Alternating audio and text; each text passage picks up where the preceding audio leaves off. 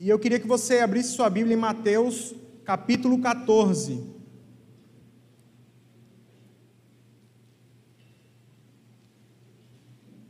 Mateus 14, versículo 22.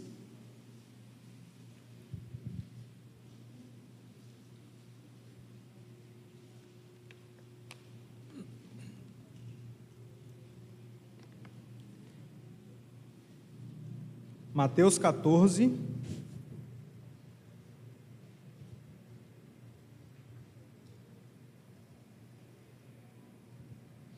Mateus 14, 22 diz assim: Logo em seguida, Jesus insistiu com os discípulos para que entrassem no barco e fossem adiante dele para o outro lado, enquanto ele despedia a multidão.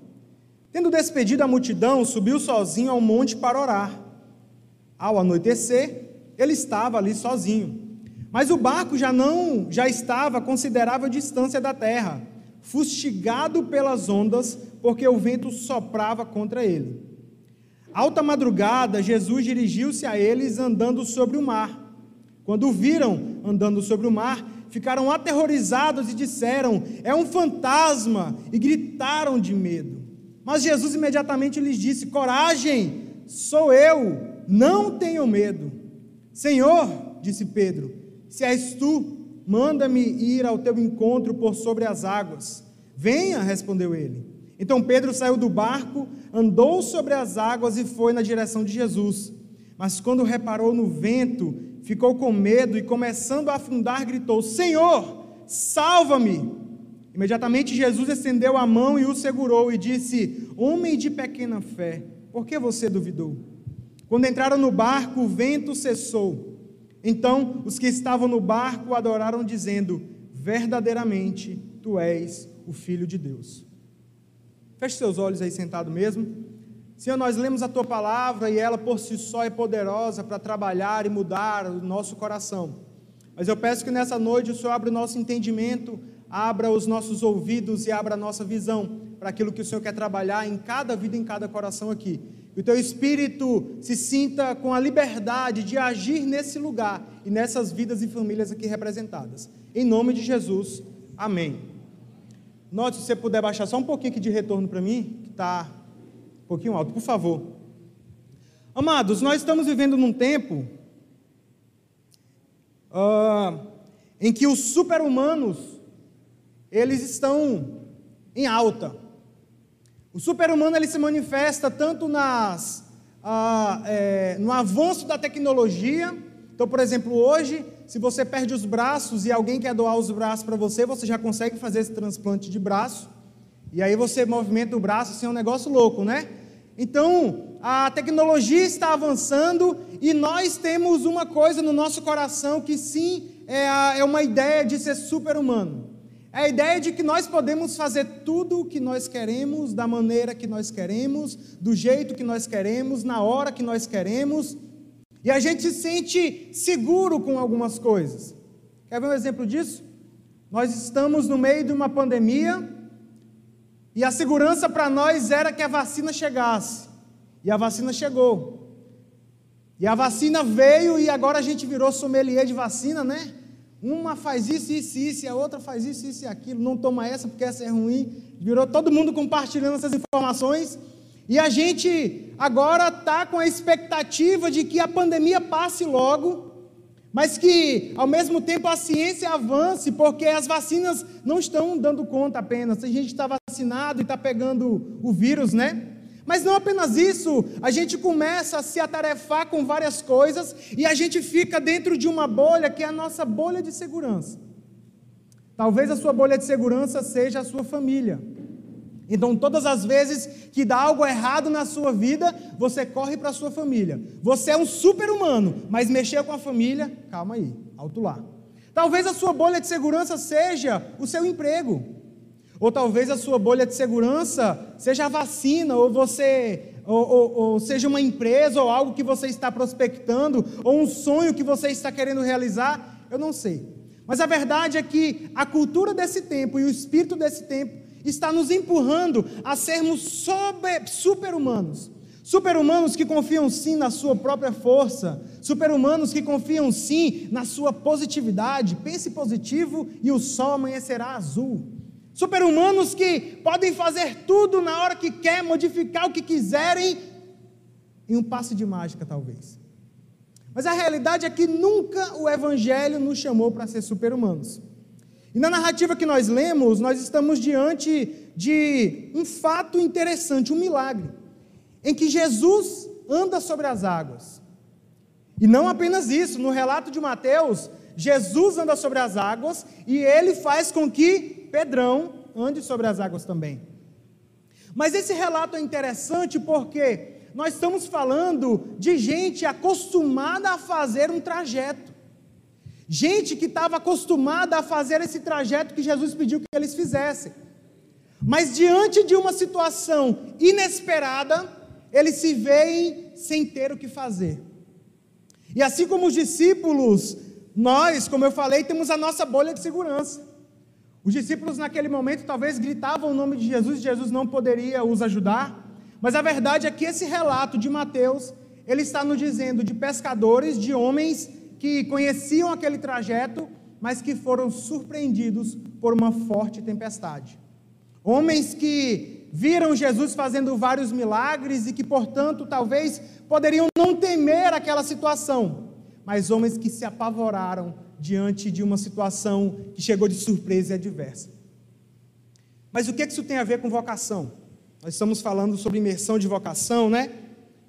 Tem a ver com vocação o fato de que nós nunca fomos chamados para andar sozinhos na nossa própria força. E aí é interessante porque no relato, Jesus manda que os discípulos entrem no barco. Jesus com certeza sabia que a tempestade ia chegar, mas ainda assim Jesus os coloca no meio da tempestade como uma forma didática de gerar algo no coração desses discípulos.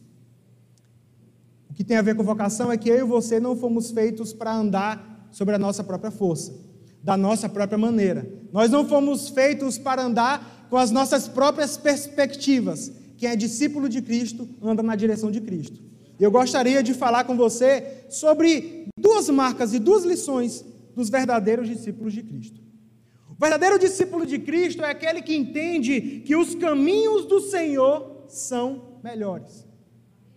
Olha só, o relato de Mateus nos fala que Jesus, Jesus não pediu para eles, eu disse, ô, ô, ô, lindinhos, vocês, por favor, com licença, eu queria que vocês pegassem o barco. Não, Jesus impeliu eles. Jesus disse: peguem o barco, vão para o outro lado. Jesus deu uma ordem direta para os discípulos. Vá para o outro lado. E os discípulos fazem o quê? Obedecem à voz do Senhor. Os discípulos, naquele momento, eles foram livrados de um mal maior, me permita chamar assim. Porque no relato de João, João no capítulo 6, ele vai trazer esse mesmo relato, João, Marcos e Lucas trazem esse mesmo relato. Quando você encaixa os três, dá para entender que alguns trazem informações que o Mateus não traz. Mas João traz uma informação importantíssima sobre esse relato, que é de que o povo queria fazer de Jesus um rei. Depois que Jesus multiplicou os pães e peixes, o povo ficou, é, isso que a gente precisa, a gente precisa desse rei. E aí Jesus rapidamente, em seguida, vai até os discípulos e fala assim: ó, entra no barco e vaza daqui. Sabe por quê? Porque os discípulos ainda estavam com uma crise de identidade no coração. E os discípulos provavelmente iriam ajudar o povo a dizer: é mesmo, vamos fazer desse cara rei, é disso que a gente precisa. Então Jesus coloca eles no barco como uma forma didática e uma forma de livramento para eles.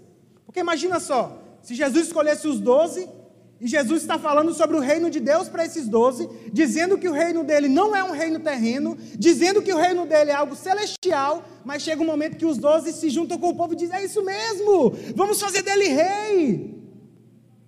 Era essa a intenção do coração do povo, naquele, dos discípulos naquele momento. Então Jesus, de forma didática, ele diz para os discípulos: entrem, os discípulos não entendiam, mas ele diz: entrem e agora passem para o outro lado os discípulos fazem o quê? Obedecem à voz do Mestre. Porque geralmente na narrativa, Jesus espera despedir a multidão para depois sair com os discípulos. Nessa narrativa, não. Jesus despede os discípulos para depois despedir a multidão. E aí Jesus vai orar. Jesus está orando em cima de um monte e os discípulos estão no caminho perigoso. Os discípulos estavam seguindo aquele caminho de tempestade. Os discípulos, eles estavam em uma situação em que a morte parecia estar mais perto do que qualquer em qualquer outro momento. Os discípulos que eram acostumados a fazer aquele trajeto, agora estavam com medo e, e eles estavam sendo sacudidos pelas ondas. Mas a verdade é que sem o mestre amado deles, sem o, o mestre tão querido, eles não sabiam o que fazer. Os doze não estavam prontos para enfrentar aquele teste. Mas agora eles tinham que seguir esse caminho, porque eles estavam obedecendo a voz do mestre deles, porque eles entendiam que, embora a, a fala de Jesus estava indo contra aquilo que Jesus já fazia, no sentido de primeiro Jesus despedir a multidão, depois os discípulos, embora Jesus estivesse fazendo o caminho contrário, eles tinham que obedecer o mestre. É interessante porque Jesus não disse para eles andarem sobre as águas, não colocou eles no barco para trazer paz para eles. Jesus colocou eles no barco para fazer, provar a fé deles. É interessante porque muitas vezes a gente entende a obediência ao Senhor como algo que vai nos blindar das dificuldades. Então a gente se pergunta assim: Senhor, por que, que isso está acontecendo comigo se eu estou te obedecendo? Senhor, por que, que tal coisa está acontecendo comigo se eu estou fazendo o que o Senhor quer que eu faça? Meu irmão, havia uma compreensão clara que Jesus queria que os discípulos tivessem naquele momento e que Jesus quer que nós tenhamos essa noite. Obediência não nos livra da dificuldade.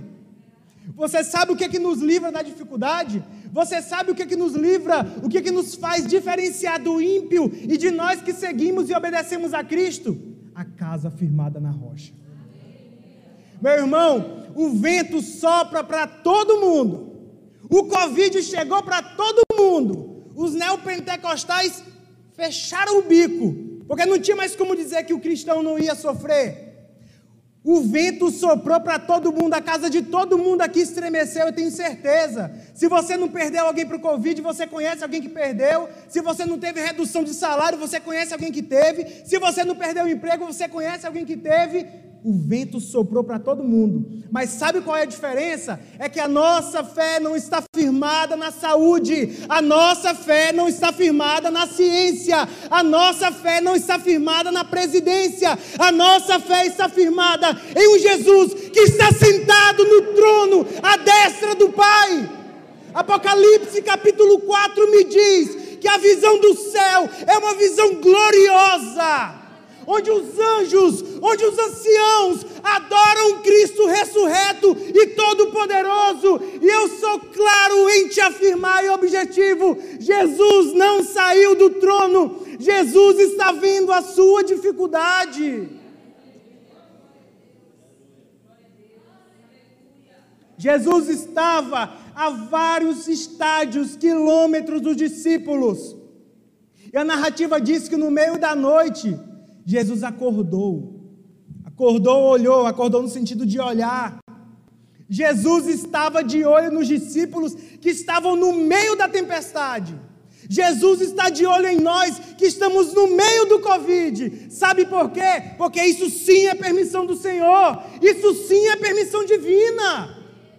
Eu não consigo acreditar que uma igreja que anda triunfante, que uma igreja que anda firmada na rocha que é o Senhor Jesus. Eu não consigo acreditar que essa igreja não irá passar por tribulações. Eu não consigo acreditar que essa igreja não terá provações. Mas algo, algo eu posso te afirmar. Eu não posso te dizer que depois da vacina vai estar tudo certo, vai estar tudo de boa, vai estar tudo bem, não. Eu posso te dizer uma coisa: que Jesus continua sentado no trono eu posso te dizer uma coisa: que no momento da aflição, chame Elohim, Jesus, filho de Davi, me ajuda e ele certamente te atenderá. oração do justo, quando é levada ao trono de Deus, com o coração quebrantado e contrito na sua presença, certamente Deus responderá. Jesus quando vê, Jesus quando vê os discípulos naquele turbilhão, ele não fala, tempestade, calma. Ele não fala, tempestade, calma, vento, calma, vento. Não. Jesus vai até o encontro dos discípulos. No meio da tempestade da sua vida, Jesus está indo ao seu encontro. Eu não sei de que forma, eu não sei de que maneira o Senhor vai te tocar, mas eu sei que a palavra do Senhor me diz, nas palavras de Jesus, que Ele está conosco, que Ele está conosco, que os discípulos não seriam desamparados, que o seu povo andaria em vitória e triunfante nessa terra. Porque nós somos bons? Porque a ciência agora pode me transformar em um cara, eu que sou um cara baixinho, um cara alto? Porque agora a tecnologia aumentou tanto que eu estou um pouco acima do peso, eu não preciso fazer academia, agora é só fazer uma lipo e eu estou tranquilo, então eu posso confiar nisso.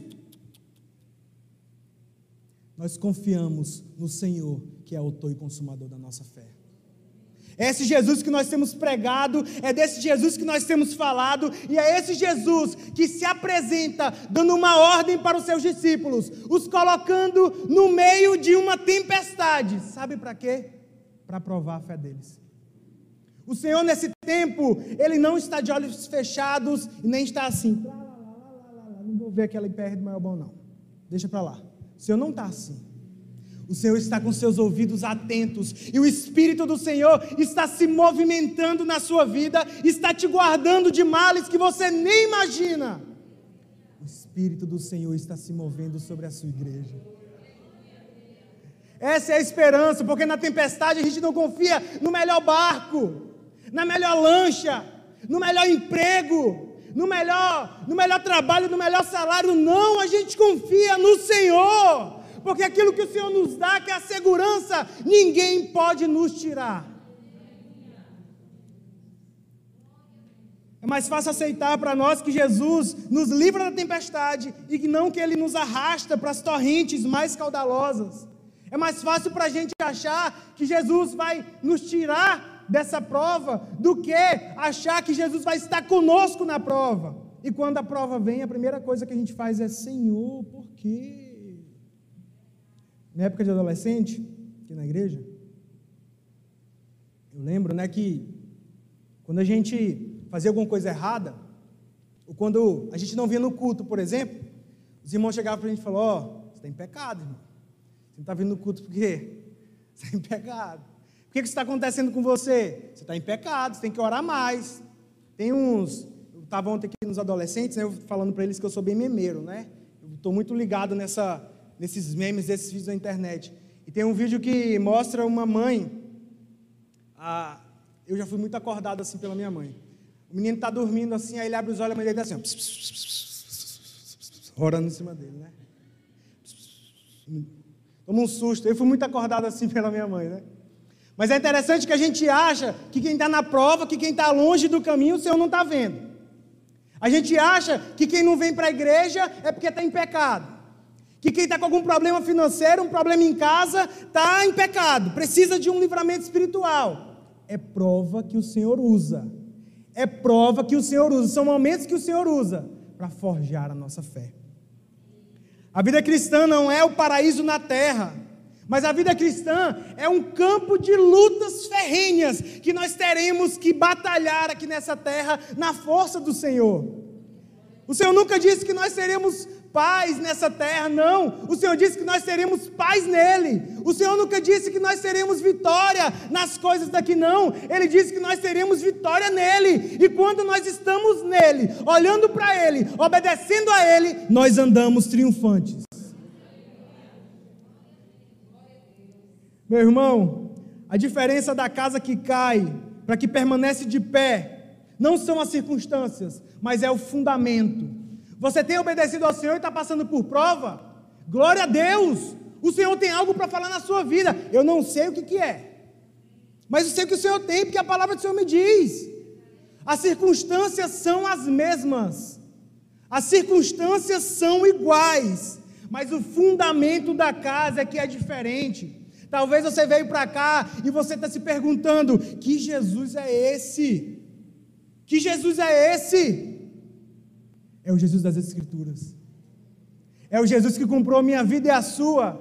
E é o Jesus que diz que em meio às tempestades e às tribulações, se nós olharmos para Ele, nós teremos paz. É esse Jesus que nós estamos falando e que nós estamos cantando e que eu estou falando e pregando. É desse Jesus que nós estamos aqui cultuando. O, so, o, sofrimento, ele se torna, e a ideia aqui é que o sofrimento vai ser uma escola de Deus. Sabe por quê, irmão? Imagina se Deus tivesse dado para você tudo o que você pediu até hoje. Eu até bebi água para eu mesmo não responder, né? O negócio está bruto. Imagina se o Senhor tivesse dado tudo o que você quer até hoje.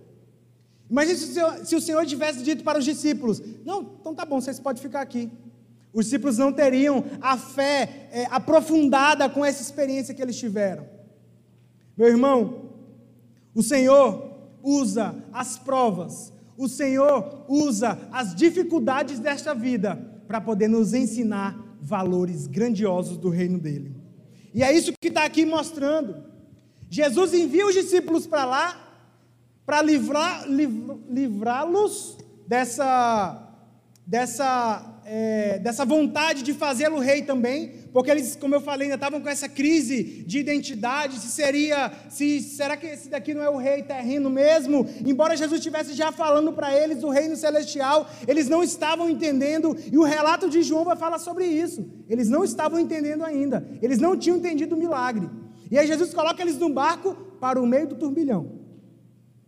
Porque Jesus, ele queria, ele quer nos mostrar que aqueles que querem seguir a Cristo, que são verdadeiramente, que estão verdadeiramente dispostos a se entregarem numa vocação, a imergirem numa vocação, a terem um relacionamento profundo com Deus, esses que estão dispostos precisam entender que as provações, elas vêm para nos ensinar.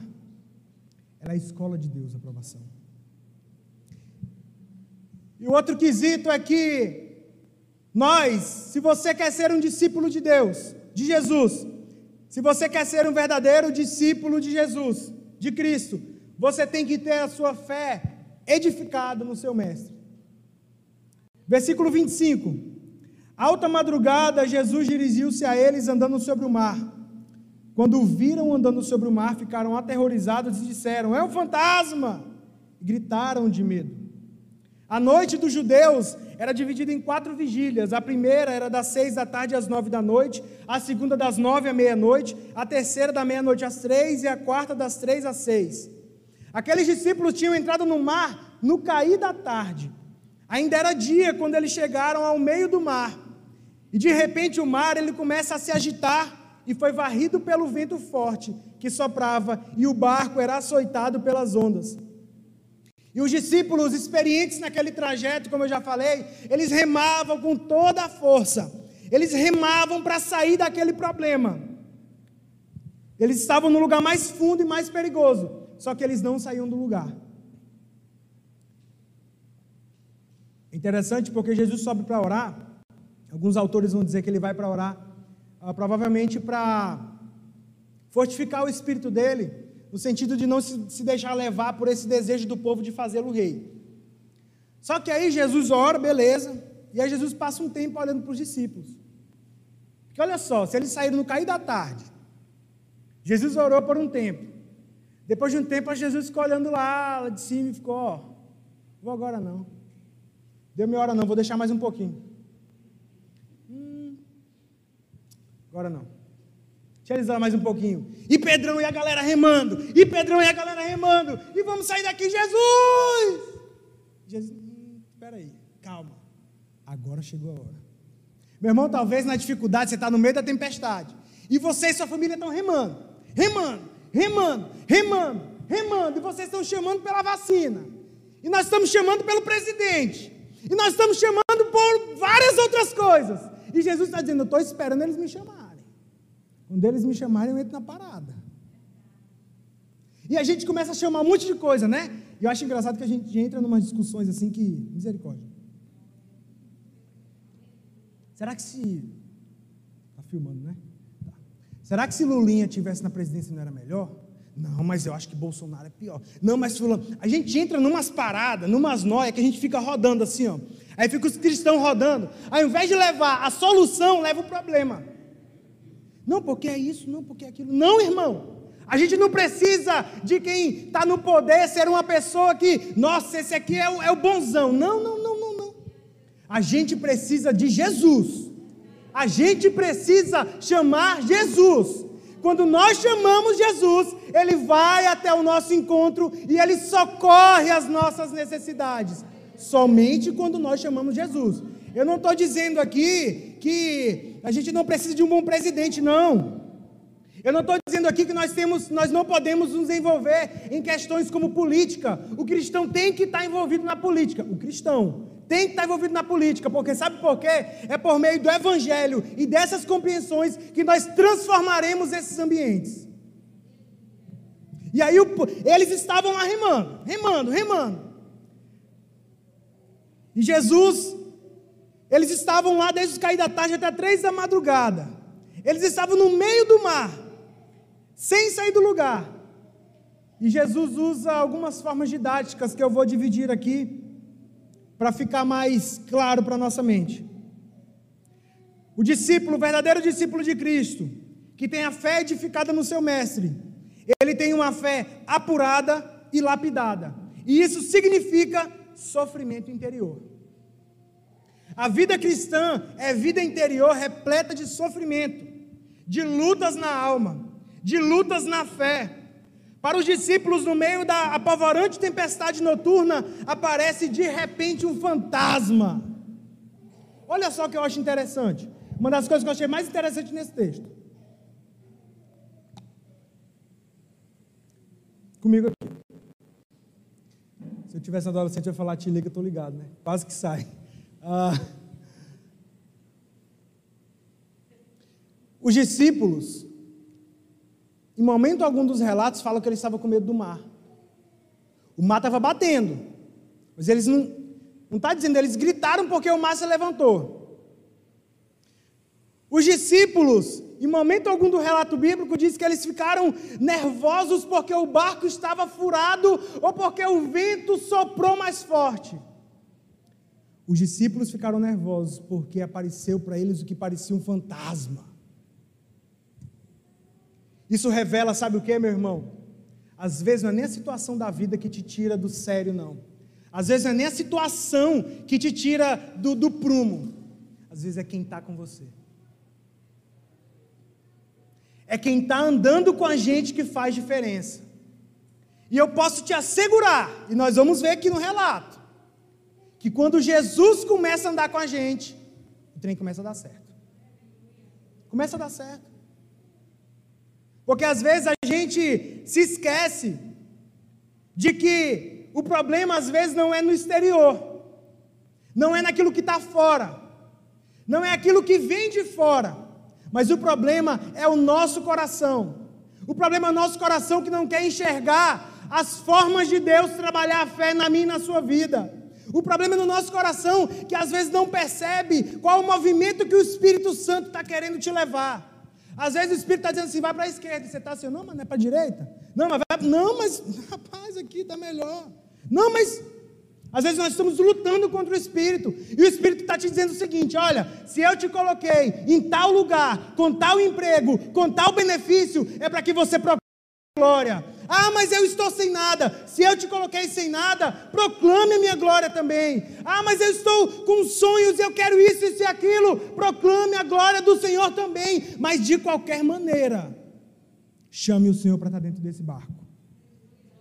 Os discípulos não estavam com medo do mar. Os discípulos não estavam com medo do vento. Os discípulos estavam com medo da morte e eles estavam com medo do fantasma. E é interessante porque ah, Havia uma, havia uma crença naquela época de que tinha um momento da noite que aparecia o fantasma e levava os, os não é barqueiro não, marinheiros, marinheiros, não é barqueiro não, estou com barqueiro na minha cabeça. Mas tinha esse, esse, esse, lance, sabe, essa coisa, esse medo. É tipo história de, de pescador, essas lendas, né? essas coisas assim. E aí, quando eles veem a silhueta de Jesus, é um fantasma. Eles estavam com medo, não era do que estava acontecendo, não era das do mar. Eles estavam com medo de que um fantasma fosse ali e tragasse a vida deles. Eles estavam com medo da morte. E esse fantasma, acho que ia matar eles, né?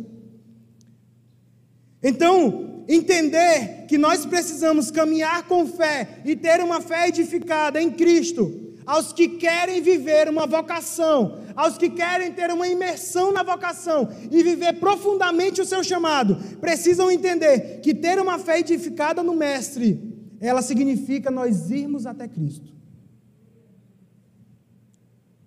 Presta atenção em outra coisa aqui. Jesus chegou, eles viram que era um fantasma. Eles acharam que era um fantasma. E o relato diz o seguinte: que eles gritam aterrorizados: é um fantasma. E aí Jesus, Jesus diz assim: sou eu, coragem, não temas. Já assistiram aquele desenho com covarde? Coragem, Pedro covarde, não temas, sou eu. Aí parece que no texto Pedro está provando a Cristo, né? Pedro é um cara emocionado que eu acho que se eu fosse um dos discípulos eu ia ser Pedro. É aquele cara impulsivo, assim, que às vezes ele é impulsivo, ele é emocionado, mas no sentido assim bom. Que Pedro fala assim: tá bom, se é tu mesmo, mentira, você é um fantasma. Se é tu mesmo, me chama, deixa eu ir sobre as águas contigo. Às vezes a gente faz isso, né? Jesus, se é tu mesmo, eu quero que o sol amanheça só sete horas da manhã. Se é tu mesmo que está nesse emprego, bota o despertador para tocar seis horas da manhã. Senhor, se é tu mesmo que está nesse negócio, eu quero que tu faça isso. Só que parece que a gente está provando a Cristo. Parece que Pedro estava provando a Cristo, quando na verdade Jesus estava provando os discípulos. E aí, significa ir até Cristo, porque olha o movimento que Pedro faz. Pedro tinha fé que ele poderia andar sobre as águas que eram dificultosas. E naquele momento, o que é que Pedro faz? Pedro fala o seguinte: Jesus fala: Sou eu, não tenham medo. E aí, Jesus diz: Venha. Pedro sai do barco, anda sobre as águas e vai na direção de Jesus. Deixa eu te falar algo. Se você quer ser um discípulo de Cristo, se você quer emergir e ter relações profundas com o Senhor, você precisa entender algo. O Senhor faz a parte dele. Ele vai até o nosso encontro. Só que ele quer forjar a nossa fé. Ele quer lapidar a nossa fé, tirar aquilo que está errado, aquilo que é crença errada, Ele quer tirar. E é por isso que Ele nos diz essa noite: coragem, coragem, sou eu. Igreja, se movimentem, coragem. É Jesus que está dizendo que nós somos triunfantes, coragem. Se é Jesus que está dizendo que nós vamos passar por tribulações e problemas, coragem para enfrentar os problemas e as tribulações. O Senhor não nos chamou para ter espírito de covardia, o Senhor nos chamou para ter espírito de coragem. Só que tem essa parcela, essa responsabilidade. Jesus diz: então vem. Pedro sai do barco, Pedro anda sobre as águas, e Pedro faz o quê? Olha no relato para mim, me diz aí alguém.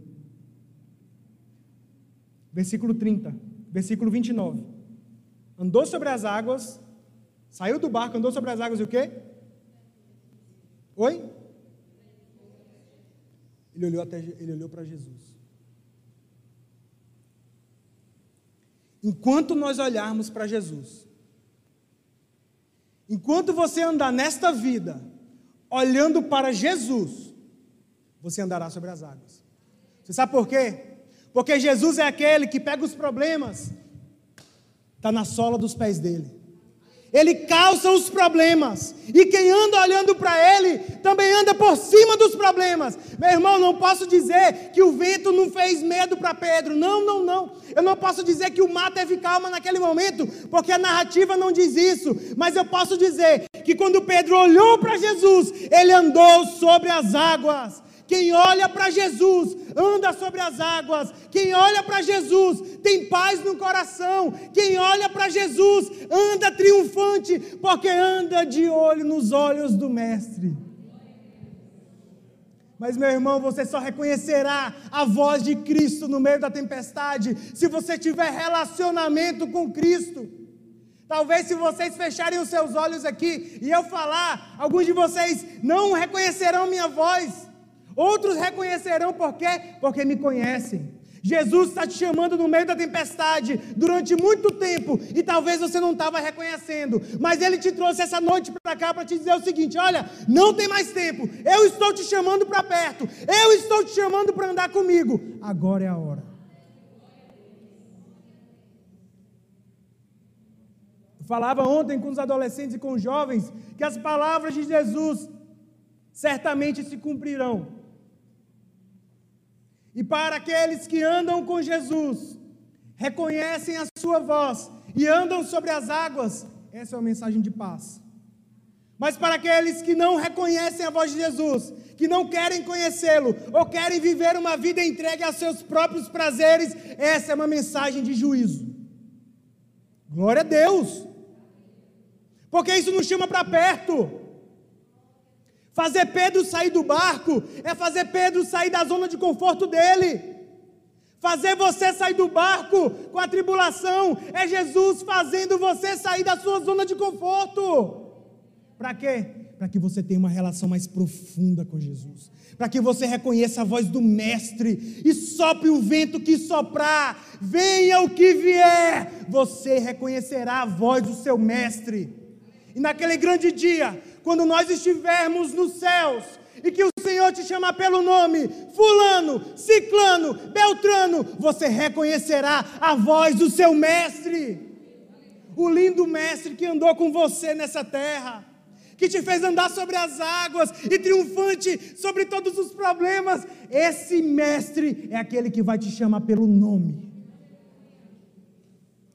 Meu irmão, andar com fé significa também correr riscos. Andar com fé significa que nós teremos de saltar do nosso último apoio. Mas andar com fé significa que nós teremos que olhar para Jesus. Talvez você está passando por muitas tribulações na sua vida, ou talvez você não está enxergando as tribulações que você está passando. Porque você vê esse lado exterior como algo que não te afeta. Mas todos nós temos uma tribulação a passar porque nós somos seres faltantes. A gente precisava da vacina, a vacina veio, a gente já está faltando, porque a eficácia não é 100%. Só um exemplo. Mas deixa eu te falar uma coisa que Jesus nos ensina nesse texto.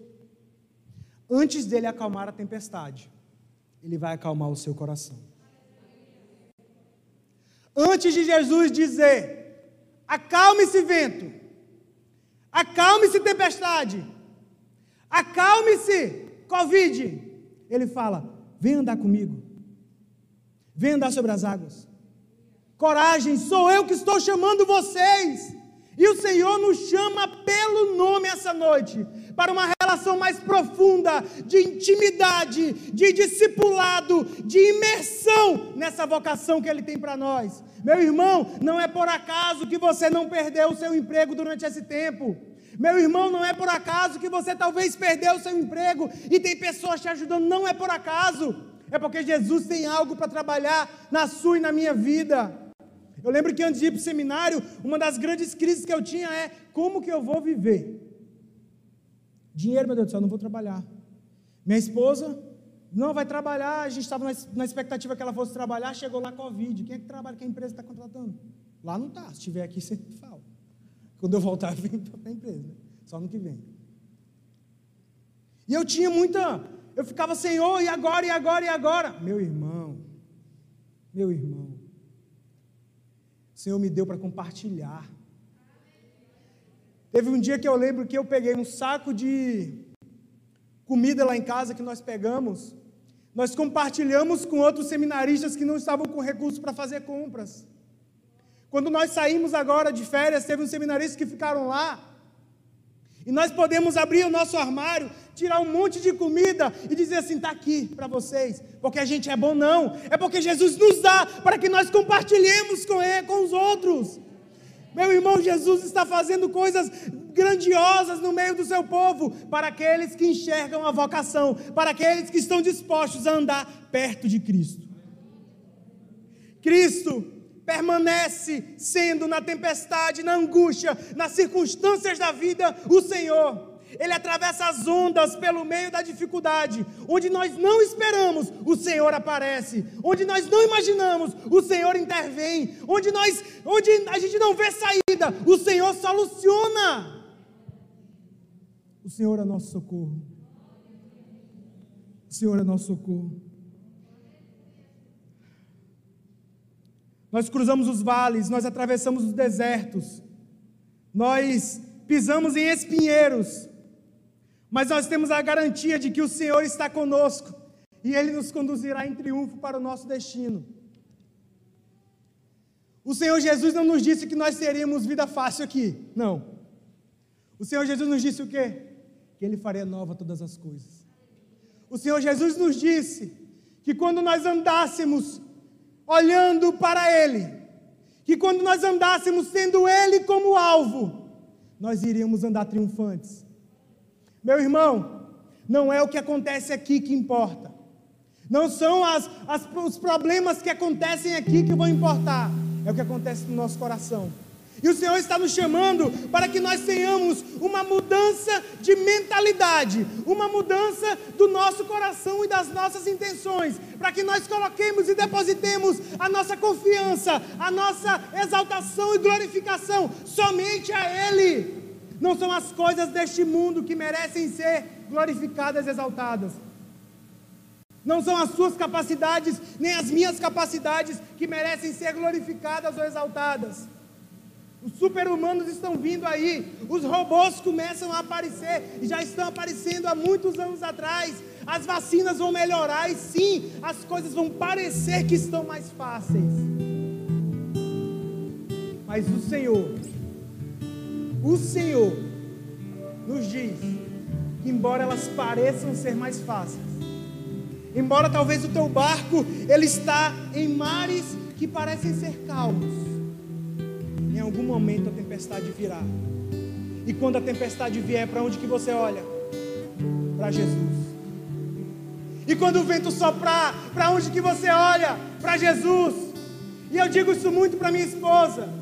Hoje eu tenho que comer. E, no, e quando eu tenho que comer, eu digo, Senhor, muito obrigado. E no dia que eu não tiver o que comer, eu digo, Senhor, muito obrigado. Mas, meu irmão, eu quero te dizer algo. Nossa igreja nós estamos passando por um momento delicado. Aqui, eu falo daqui agora. Em que nós temos perdido pessoas importantes. Em que nós temos perdido gente que era um, uma força para nós aqui. E a igreja toda chora. E a igreja toda sente. Sim, nós temos que sentir. Mas deixa eu te falar uma coisa. Para quem é discípulo de Jesus, a morte não é o fim da caminhada. Tempestade não é o fim da sua vida. A tempestade não vai te parar. Porque o Jesus a quem nós servimos, o Jesus a quem nós exaltamos, Ele é um Deus que continua na eternidade nos esperando de braços abertos. É nisso que nós temos esperança. Ele é um Deus que enquanto a gente. Deixa eu sair da câmera, né? Desculpa. Ele é um Deus que enquanto a gente conta um tempo por décadas, milênios, Ele não conta o tempo assim. Tudo para Ele é eterno e Ele já nos vê na eternidade, ceando com Ele, celebrando com Ele. A tempestade não pode te parar, porque a tempestade não para Cristo. Nós temos que declarar isso com força. Se a tempestade não parou, Deus que eu sirvo, a tempestade não vai me parar. Se a dificuldade não parou, Deus que eu sirvo, a dificuldade não vai me parar. Eu quero te deixar livre nesse momento. Se você quiser ficar de pé, quiser ficar sentado ou ajoelhado, mas eu quero que você cante essa música com o íntimo mais profundo que você conseguir.